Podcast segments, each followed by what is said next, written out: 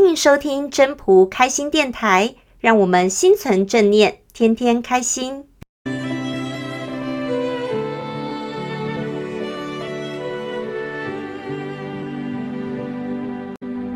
大家好，我是今天的主持人 Marine。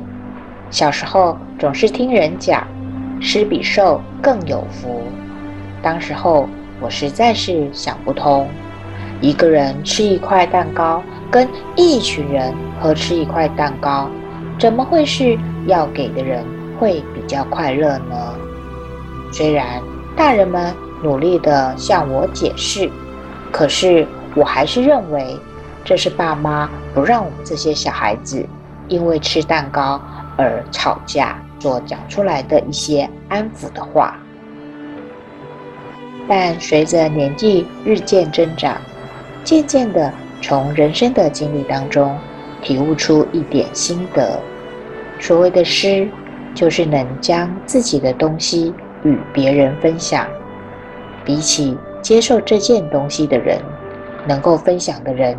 真的是更有福气的，因为帮助人以后，自己的心里会觉得很欢喜，能够付出，能够分享，就表示自己是一个健康而且有能力可以付出的人。所以，与其当个接受帮助的人，我感恩自己能够做一个分享者，一个。能够付出的人。曾经看过一则故事，一位大学生和教授在黄昏的时候去散步，途中看到小路上放着一双旧鞋，两人猜测鞋子的主人应该是属于附近农地劳作的某个穷人。现在这个时候也到了差不多。该收工的时候了，学生突然想捉弄鞋子的主人，就转头对教授说：“我们来逗逗这个人吧，把他的鞋子藏起来，然后呢，就躲到后面的那些灌木丛中，等着看他找不到鞋子着急的模样吧。”我亲爱的年轻朋友，教授语重心长地回答。我们永远都不应该把自己的快乐建立在损害穷人的基础上。既然你有钱，可以通过帮助穷人，让自己得到更大的快乐。我们在每只鞋里各放一枚硬币，然后躲起来，看看他会对这个意外之财有什么反应。学生摸摸鼻子，照着教授的吩咐做了，随后就躲进附近的灌木丛中。不久，穷人干完了活，在穿鞋的时候发现了鞋中的两枚硬币，大为惊讶。他十分感动地跪倒在地上，仰望着上苍，感恩不止，嘴里念着自己患病无助的妻子。以及食不果腹的孩子们，现在这些雪中送炭的慷慨救助，将使他们免于一死。在穷人做完感激、快步的离去之后，这位学生仍然深受震撼地站在那里，眼中充满了泪水。现在，教授和缓地说。与先前的恶作剧相比，你有感受到更快乐了吗？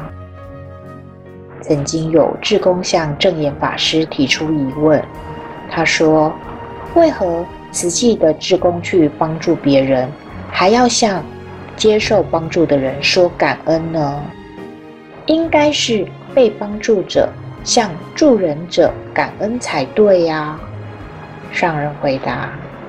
其实你给的都是有形的，有形就有量；但是他给你的是无形无量，永生难忘。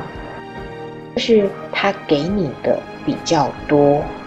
人生如果没有见苦，就不知道福；见苦才知福。他们显现出苦相，受到多少苦难，才让你知道人生有这样的苦，增加心中的慧命。从他身上见到的苦，你就知道应该要知福。难道不应该感恩他吗？你给他有形、有限、有量，他给你无形。无限无量，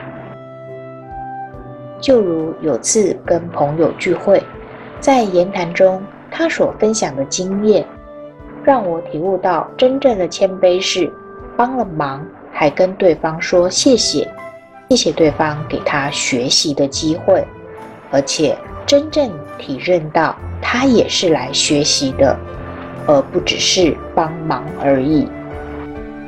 所以。施比受更有福，因为给予的当下，马上收到另一种回馈，所以施与受是并行的。